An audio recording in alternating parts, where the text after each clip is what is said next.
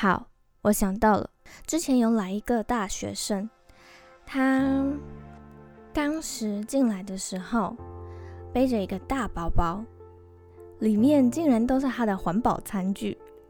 我觉得年纪这么小，把环保议题直接实践在自己的生活上，非常的感动。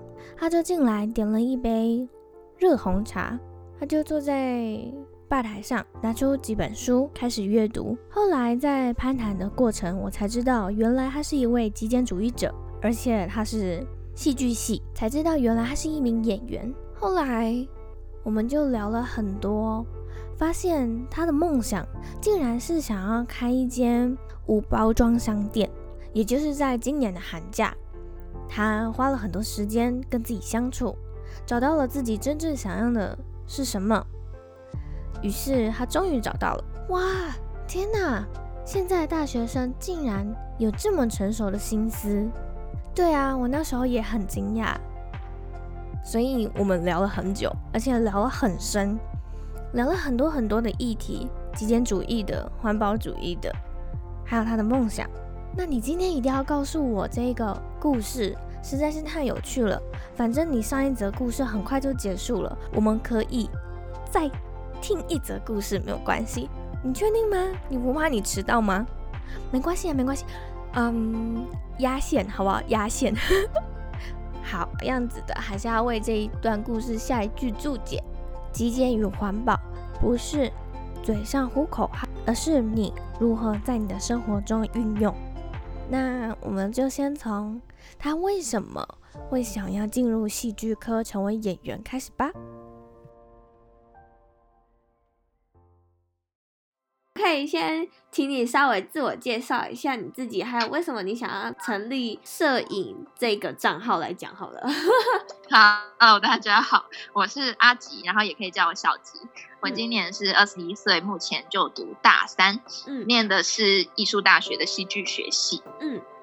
然后我其实一开始并不知道戏剧系在学什么，就是我本来的想象可能是学表演相关，就是我相信大部分没有接触过的人也是这样想。然后我们就会常常被问说：“哎，那你毕业后就是要当演员吗？”这样。嗯。但其实不完全，就是我们学的东西是跟剧场相关的一切，包含你在看戏的时候可能会接触到的前台工作。然后我我们称之为行政。嗯，然后看戏的时候的舞台布景啊，演员，也就是大家最知道的表演，嗯、然后还有服装、化妆、灯光、音效那些，你们都要会，我们都会学到哦。因为台艺就是比较杂，所以大家都是课都会开，然后但是你要选什么，就你自己去选择这样。北艺的话就会比较专攻表演啊，或导演或技术。嗯。它就会有不同的戏。这个账号其实一开始是个人账号，就是发一些生活记录跟心得、想法什么的。会把它变成作品账是大概在去年底的时候。嗯、一方面是我就是很想要一直做摄影这件事，嗯、所以希望有一个平台可以做记录。嗯、然后二方面是因为有一定的粉丝数，所以就直接做跟动。我的私人账号就再创了一个，不过多数时候我还是在这个摄影账号活动，就是发现实或什么，嗯，就没有强求说一定会放摄影相关，但贴文真的就是拍摄的作品这样。那我想问一个问题是，啊、为什么你一开始的时候是想要选表演艺术系呢？这个其实很尴尬吗？因为我学测没有考好，不是在我理想的分数上，嗯，然后。我就去报职考，指考考完之后，这好像还不错。然后，但是那时候的想法好像是爸妈希望在北部念，然后我自己也比较想要留北部，嗯，所以就限了北部。然后再加上我是一类，我选的科系是大众传播跟外语相关。志愿去排下来好像不到三十个吧，只考可以填一百个，然后我不到三十，就老师就说你。要不要把艺术相关也纳进来？这样怕你会落榜，所以我后来就才把艺术相关纳进来，结果就分数就刚好到了就上。哦，我以为是因为你很喜欢，没有，我是读普通高中。你念了这个科系之后，你有越来越喜欢的感觉吗？我得说啦，我到大三呢、啊，才发现我真正想做的事情跟剧场没有关系。嗯、但是我在大一进来的时候，因为就是什么都不知道，然后什么都很新鲜，嗯，所以就会觉得，哎，真的很有趣，然后那个也很有趣，系上的活动都参加，这样，然后就忙到死。嗯 嗯、呃，我们这个科系会让人有一种大家都在往目标冲的感觉，但是。是不是真的每个人都知道你的那个目标是什么？其实不一定，只是觉得好像大家都很忙，所以就是你也必须很忙，嗯嗯的那种感觉。慢慢发现吧，尤其是今年初这个寒假特别长，呃，对对，然后我又没有接一些就是系上的活动，因为我们寒假有一个实验剧展，可以就是自己找人然后做戏这样，嗯，然后我也没有参加，就是我等于寒假是很。空的状态，我就花了蛮多时间跟自己相处，找到自己真正想做的事。所以你找到了吗？对，我找到了。你找到什么？我未来想开店。开店？什么店？跟环保相关的，是一个无包装商店。哦，我知道这个。哦，你知道真的假的？我知道，我知道。嗯、呃，我记我记得台湾好像已经有了。有，可是不普及。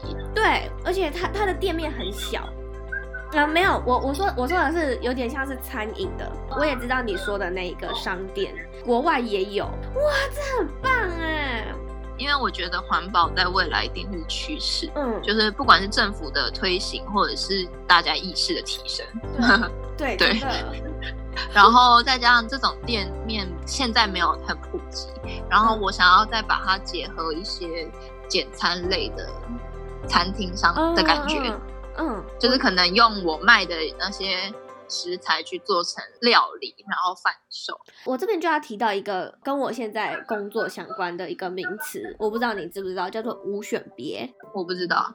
好，呃，无印良品它都会出一些食物，然后它的食物名称前面都会冠上无选别。无选别的意思就是说，比如说我们今天去。超商或者是去超市买一盒草莓，那个草莓都是被选过的，看起来比较大颗或者是看起来比较漂亮的草莓才会被包装成一盒一盒放到那种地方去卖。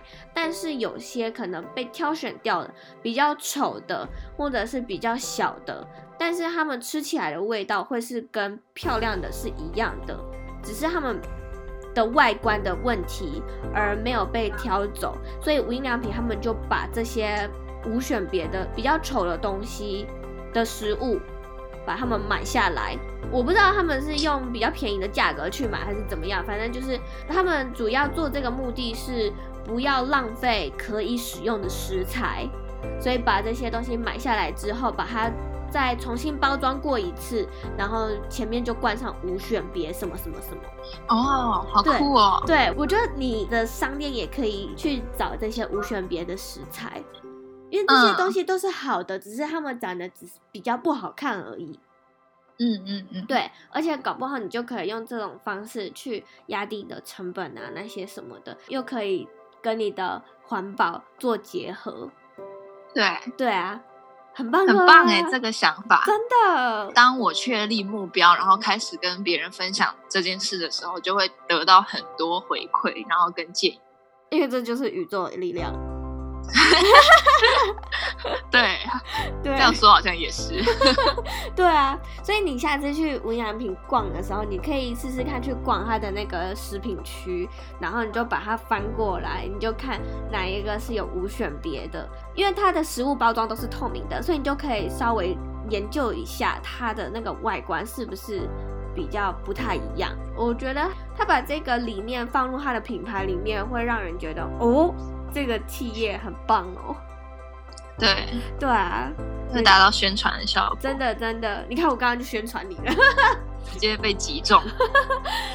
那我想问一个问题是，你开这个摄影账号啊，你是因为喜欢摄影吗？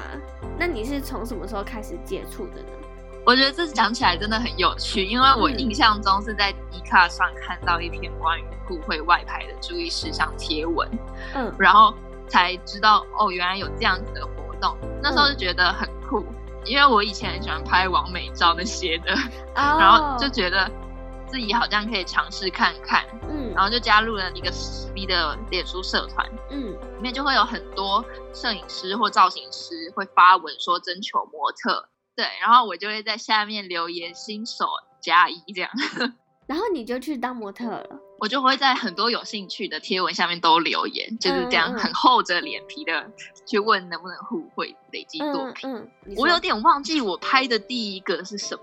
嗯，我印象比较深的是，我之前有拍过一个婚纱的，像是那种样书吧，就是拍那个衣服穿起来是怎样的那种。嗯嗯嗯，我知道。然后我有拍过外拍，很特别。它是我去年暑假，嗯、我在哦，我去年暑假出国两个月，在泰国跟柬埔寨。嗯，那时候。我是用沙发冲浪的方式在旅行，所以我没有住旅馆。嗯，我是住别人家里。好勇敢哦！我我一直想试试看沙发冲浪，但是我一直都没有机会去尝试。我觉得蛮有趣的，就是会认识到很当地、很 local 的那种东西。嗯，我知道。然后反正我就在沙发冲浪上认识了一个泰国人。嗯，那时候我不是住他家，但是我就认识他，然后他就说他可以带我去。逛逛这样，嗯，我们后来就去，那时候是清迈，然后我有去清迈大学跟清迈那里的一个国家公园，我就在那里给他拍了一些照片。就是其实我完全没有想到我出国还会有接触到拍照这件事，但因为他刚好业余喜好是摄影，嗯嗯，然后他就问我能不能拍，然后我就刚好也很喜欢被拍，我就说好。我其实给你看了那些我被拍的照片之后，我才发现哦，原来我自己也喜欢被拍，我自己也喜欢拍照，但我就是玩业余的，我没有那么的专业。我会去思考那个构图，然后会去看类似的一些拍照的影片、摄影的影片，然后去学他们的拍照的方式。如果我只要看到就哎，这个构图这张照片很漂亮，我就会想要去。那个地方拍出我自己的感觉，所以我在我自己的那个有点像是人生计划里面写下来，我以后想要办一个摄影的作品展。我看了你的 IG 之后，我最喜欢的是小丑的那一个。哦，真的假的？对，我最喜欢的就是那一系列。我我想问为什么耶？嗯，小丑会很吸引我，我不知道为什么。然后我觉得可能反映了你某部分的自己吧。哦、嗯呃，这个有可能，像是 DC 电影里面的那个小丑，那也非常吸引我。嗯、不管是他的独立电影，或者是他在蝙蝠侠里面的电影，都非常吸引我。除了自杀突击队里面的那个，你说小丑女吗？呃呃，小丑女我也很喜欢，但是我是喜欢他这个角色跟这个演员，这两者我都喜欢。我不知道为什么，就是我特别喜欢小丑。我喜欢那一系列照片，是因为我觉得你真的有揣摩出他的那个悲伤哦。就是我，谢谢。我我看的时候，我觉得一个模特在被拍的时候就是一个演员。对，真的。对，因为你要去演出摄影师想要呈现的那个样子嘛，所以你一定要成为那个角色。嗯你就成为了那个悲伤小丑。对，我真的很喜欢那张照片，真的非常喜欢，而且那一张照片的妆也画的非常好。我跟你说，我还特地就放大，就哇，这个妆，天哪！但其实那那个有可能也是修出来的，啊，但是我不否认他真的画的很久，嗯、跟画的真的蛮好的。质感的东西还是需要后置。哦哦，我懂这个，我懂。自己有去看过全川石花的展，你有看过吗？没有耶，之前有来台湾办过，嗯，然后我那时候有去看了一下他的展，我最喜欢的是他的自拍，他在自己自拍的时候的表情很哀伤，嗯，我也不知道为什么，因为有些自拍可能会晃到。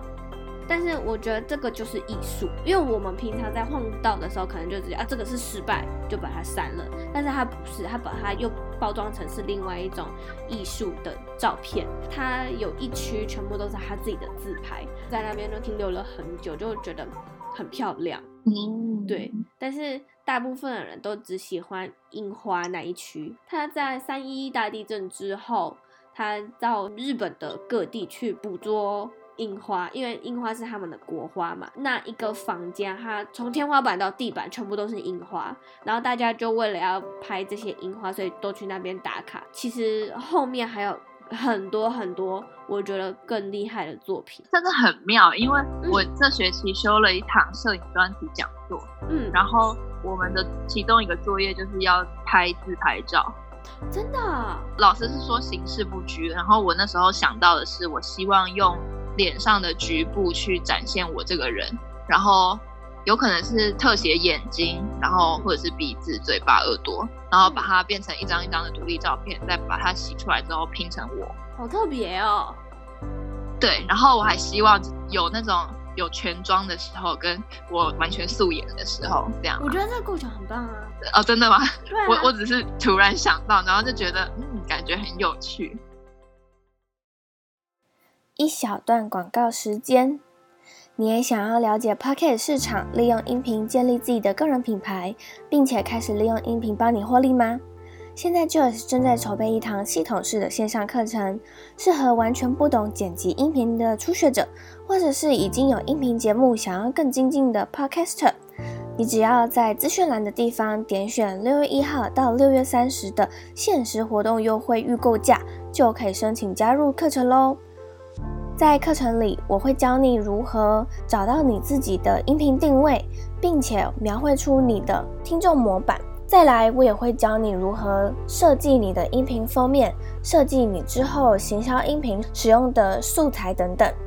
再来，我也会教你如何录制你的音频，剪辑你的音频，上架到各个平台上面，让更多的人知道你的音频节目。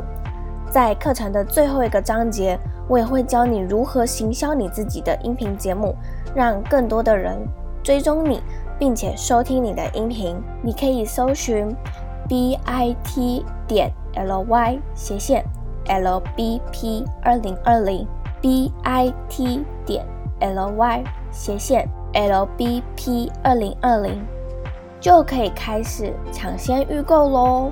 或者是你也可以点选下方的资讯栏链接，就可以加入课程。期待在课程里面见到你。那么回到节目里面吧。所以你自己的这个账号里面也有一些是你自己拍的照片吗？作品？你说我拍摄的吗？对，没有，全部都是别人帮你拍的吗？在成为作品章之前的生活记录是我拍的啦，或者是别人拍我的。我之前会就是打很长的文，就是记录生活的时候啦，就会打很长的文。哦，嗯、呃，那时候通常都是像出去玩啊，然后拍一些照片，然后就会。记录那一天出去玩的一些事情，嗯，就有点像日记。对对对，但也不是每天写。所以你是喜欢摄影？对，还是还是你我很喜欢拍？我觉得多少跟就是读戏剧系有关，因为被镜头记录下来，跟你说的一样，就是它是表演的一种，只不过会被快门凝结在那个瞬间。对，我从小好像就蛮喜欢被观看，不知道为什么超喜欢。你喜欢被注意？对，我喜欢被注意。嗯，如果跟摄影还有你当模特，你觉得你会比较喜欢哪一个？你是说拍别人跟被拍吗？对，我蛮喜欢记录下来那些瞬间，而且还有尝试那种不同的拍摄主题跟舞台。我觉得摄影师的话，相对来说，他需要学习的是另一方面的技能，可能包含了基本的相机使用，然后还有打灯啊、构图、光影、美学那些的。然后我现在自己是连一台相机都没有，所以只会用手机或者是那种底片的柯达抛弃式相机拍一些风景或者是日常这样。那我想再问一个题外话的问题是，你们这个科系的毕业展是什么？毕业作品会是什么？我们是全班要做一出戏，在一个比较大的剧场表演。我们是每个学期都会全班做一出戏，但是。呃，二年级跟三年级都是在学校的戏上的小剧场，一场容纳八十九十个人，嗯、但是毕制的话是那个空间是可以容纳一千多个人的大剧场。哇，你们就会分配说谁是编剧，谁是导演，谁是那些的吗？做每一出制作都会，好酷哦！像班展的话，可能就是两三百元，毕制的话大概是八百块左右。像今年我们大四的学长姐，他们的毕制就取消了，是因为疫情的关系吗？对啊，就是各种表演艺术类的相关的演出什么的，基本上都取消。嗯，真好可惜哦。你有摄影账号，你有私人账号，你还有读书的账号，你怎么没有开一个极简的账号？因为我觉得极简就是我的生活，所以如果要分享，我应该会分享是在私人账号。哦。那如果照这样说，我是不是要开一个环保的账号？对啊，你就是每一个你喜欢的都开一个账号，这样太多了吧？我有看一些，不管是台湾或国外，他们的极简账号可能都是一张照片就是一样物品，那种好像比较像是呃，他要断舍离掉什么东西，所以他就先拍一张照片，然后做记录。对对对对对，是吗？对。对，那你自己的极简生活是什么样子的？那你又是为什么会成为极简主义者？那我先从我为什么接触极简开始讲好。好啊，好啊。大概是在去年中搬家的时候，我们家是租房，原本住很久的那一个房东不想要继续租给我们，嗯，所以我们就得搬家，嗯，然后发现自己东西就是超乎想象的多，然后搬起来超级累。嗯，就开始丢掉一些是我已经忘记它存在的东西，也刚好是意外在 YouTube 上看到相关的影片，所以就去了解极简生活到底是一个什么样的嗯生活形态。嗯，然后我想要在这边推荐两个我很喜欢的极简 YouTuber，分别是 NanaQ 跟莫阳。啊，我这两个都有看，对，我超喜欢他们两个。然后如果要说怎么成为极简主义者的话，就是一开始是固定看他们的影片，然后就越来越向往那种家中完全没有杂物的生活样貌，嗯，所以就试图让我自己的房间变成那个理想中的样子。但我觉得很多人可能会觉得极简主义是不是家里都要没有东西，然后也不能买东西？但其实不是，我觉得那是极端的极简主义者才会出现的行为。我自己现在的话是会在买东西之前想超级久，就是大概一个月以上的那一种。对，除非那个东西是我买过，减少买东西的同时，会慢慢把家中用不到的东西卖掉、送掉或捐掉。嗯，但是这样讲其实还是很模糊啦，所以如果没有头绪怎么开始的话，会建议看一本书，叫做《一日丢一物的简单生活提案》。哦，这一本我有看过，对，我还蛮喜欢的。然后影集的话，《怦然心动的人生整理魔法》，但是那一部影集我还没有看过，其实大家好像都知道这样。我也还没看完。我比较喜欢看书啦，其实。你觉得你自己已经是一个极简主义者了，还是你还？在就是那个过程，我觉得我还在那个过程呢、欸。像其实我觉得极简这条路是永远走不完的，会一直想要更好，或者是应该说你会一直想要丢东西吗？应该是说整理整理。对啊，就是会想要把自己的东西再减少、再减少、再减少这样。对啊，像我衣服其实已经清了一大半掉了，我现在超骄傲，因为我的衣服是卷起来的收纳方式。我是可以把它摊平在我的衣柜里面的，好酷哦！呃，我的衣柜是那种拉开，然后是四格的，嗯，但我还是觉得有一些可能未来还会继续淘汰掉。那如果你真的有想要把它极简掉的想法，但是你一直没办法做决定的话，你可以试着先把它拿出来。就是可能放在一个纸箱或者是哪里，然后摆在家里很显眼的地方，客厅的玄关之类的。然后你就是每天看到，你就会思考一下，或者是什么，或者是你就觉得看久了就觉得很烦，然后就把它弄掉。好哎、欸，我觉得这是一个方法，很棒，谢谢。好，因为我我之前使用的方式就是用那个净坛马里会的，把它们全部放在床上。那我那时候也有极简掉很多了，但是。像昨天，因为我昨天要出去约会，然后我就打开我的衣橱，我站在前面思考了快二十分钟，我真的觉得非常浪费时间。同一件衣服我穿起来又脱掉了快要四次，所以我就觉得很生气。我就为什么衣服还是这么多？哦，对，我我生气的点是这个，因为像那个你知道日本最有身价的牛郎，嗯，没听过。好，他的。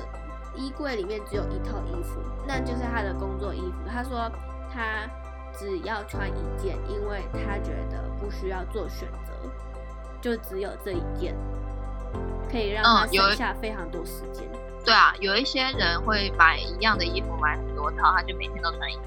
呃，你说的那个可能就就是那个嘛，贾博士啊。啊，对啊，对啊，对。但是呃，我刚刚说的那个日本第一的牛郎，他的那个方式，我会比较喜欢，因为我不喜欢一样的东西，然后买这么多个。对，可是我们不得不说的是，生活中还是有很多不一样的场，然后需要穿不一样的衣服，尤其又是女生的话。我刚刚说她那个一套衣服是她就工作的。所以她没有公开她的私服有多少，但是他工作只有一套。Oh, oh. 像我觉得我最难割舍的就是一些从国外买回来的纪念品，那个毕竟是在国外，一方面是因为它回忆，一方面是国外买的东西都比较贵一点点。嗯，对，所以这些东西我真的就是比较难割舍掉。对，但我发现我好像这样子讲起来，我好像在出国前就要接触极简了，因为我出国回来没有带。太多纪念品这种东西，我有买一些衣服类的，应该说我买的都是偏可以用的东西，就不是那种摆在那好看的东西。对，就是我是近几年才接触到极简，但是我在那之前已经出国玩过了。嗯，很麻烦的地方就在这里。近几年我自己出国之后，我真的就是都没有买什么东西了。我今年。一月份还是二月份的时候，我还有挑战，就是去日本冬天五天，然后只拉登机箱，就有点像是莫阳的那个其中一个影片，他只用登机箱，嗯、我就是参考他那影片，我就我也要挑战，然后我就挑战，就我天啊，就成功了，我超开心的。自己去两个月也是拿登机箱，哇，你比我更厉害，两个月。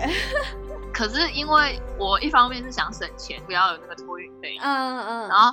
二方面是因为也不是去那种拍美景美照的那种嗯嗯，嗯行程、就是基本上我真的是去另一个地方生活的概念，嗯，所以也不太需要一直换衣服啊，然后想穿搭，而且你穿的越高调，越容易成为下手目标，真的，所以就还是打扮的像当地人 比较好。你的极简跟你的摄影，然后你的摄影把它印成是照片。你觉得有没有冲突？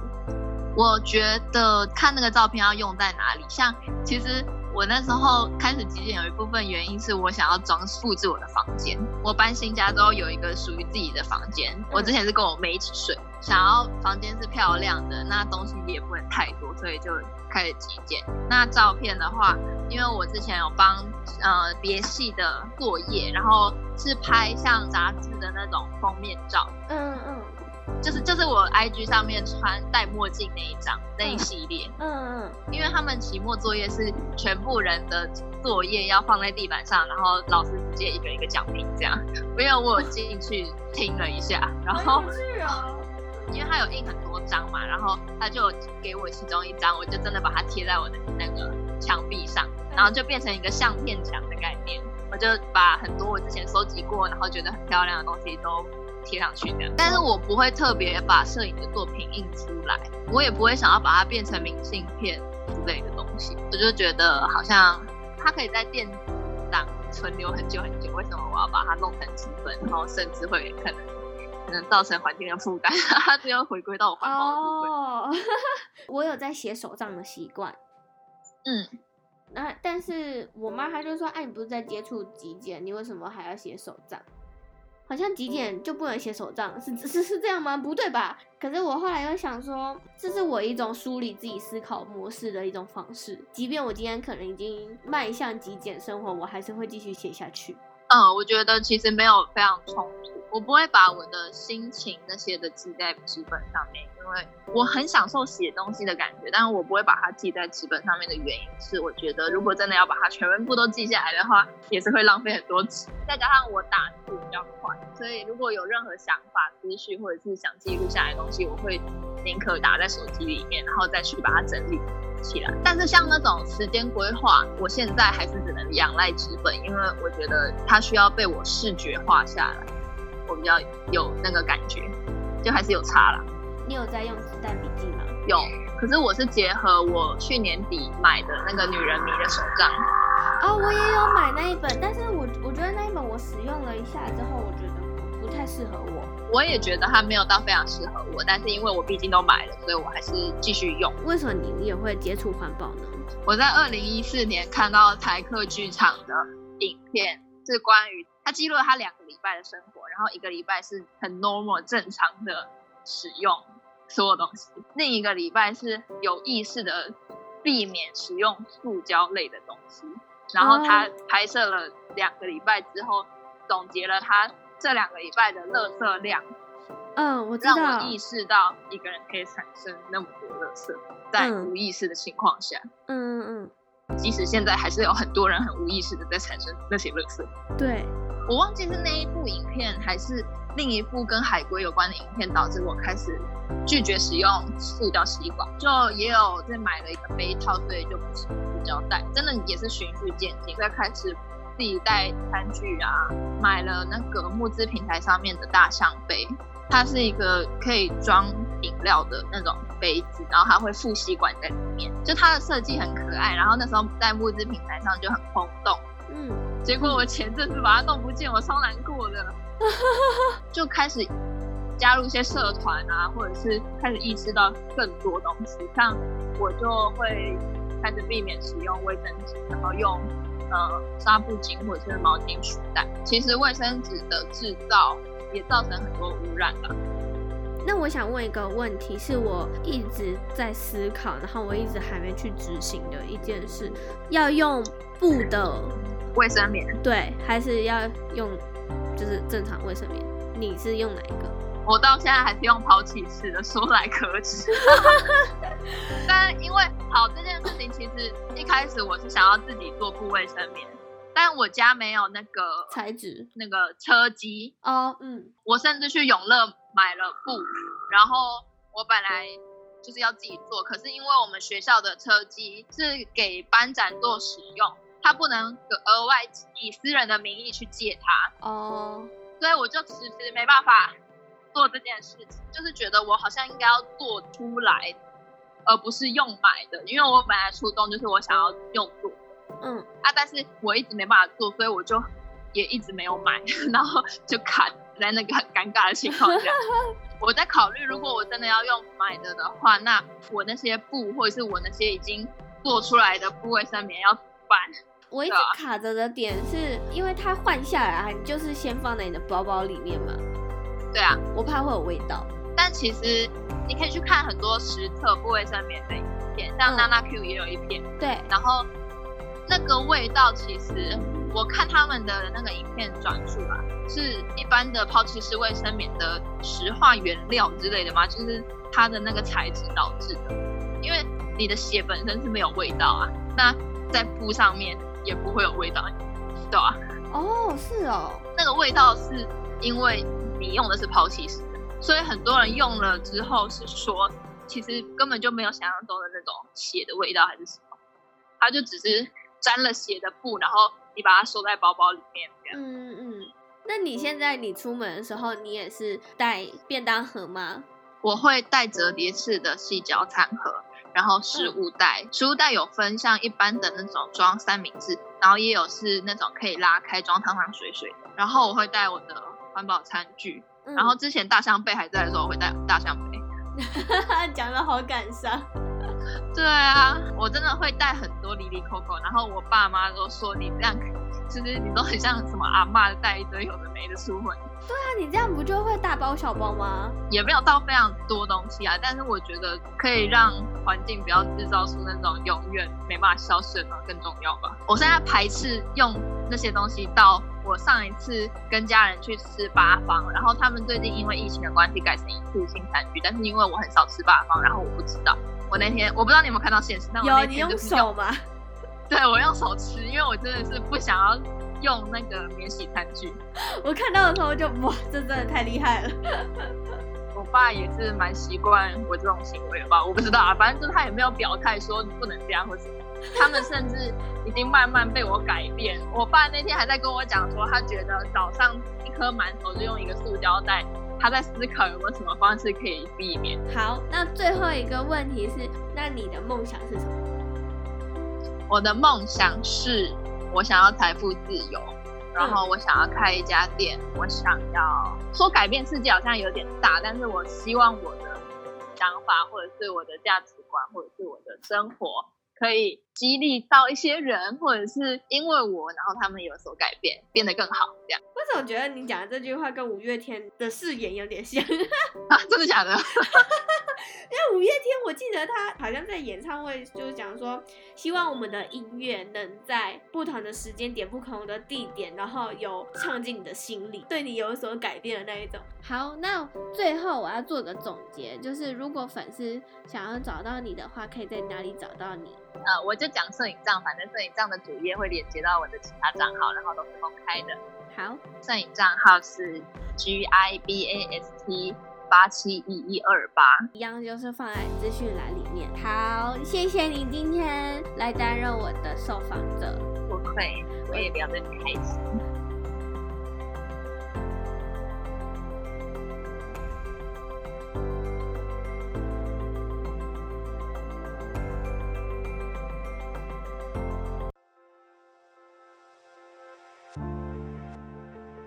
哇，听完今天的故事，觉得好激励人心，而且也让我省思，在日常生活中无意间制造了这么多垃圾。我想，我应该也要开始实践减速生活。对啊，像你看，我前几个月就想要买部卫生棉了，到现在我还是还没买部卫生棉，因为我一直都没有精准的去计算，说我一次经期会需要多少的。卫生棉量，但这件事情就一直搁置在我的内心，仿佛就是有一件事情一直没有去完成。所以我想这个月我要好好的来思考一下，我一个经期会需要多少的卫生棉量。希望我可以在七月的时候购买我的布卫生棉，并且赶快把我库存的卫生棉用完，可以减少一点对地球的伤害。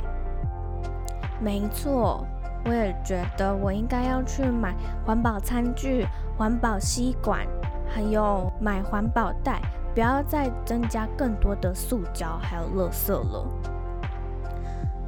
嗯，好，我今天上班的时候稍微偷偷逛一下这些网拍，看看可不可以像他一样开始过着减速生活。但我还是觉得他很厉害，小小年纪就有这样的心思。没错，我后来发现，现在的大学生思想越来越成熟，不像我们以前在大学的时候就只想要玩。现在的大学生越来越多的思考，要如何帮自己赚钱呢？或者是一定要为公司工作吗？等等。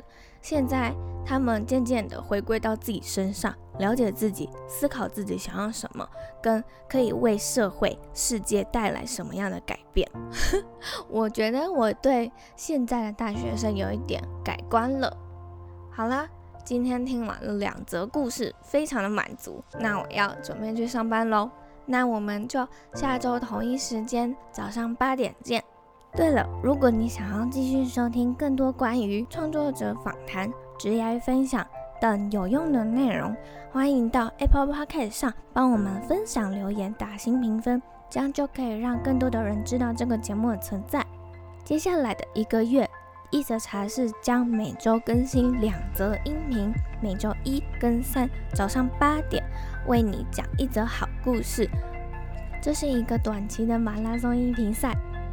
希望可以带给你更多有用的内容，那我就要继续整理这些茶叶了。嗯，下一则故事会是什么呢？就好好期待吧。我们下周见，拜拜。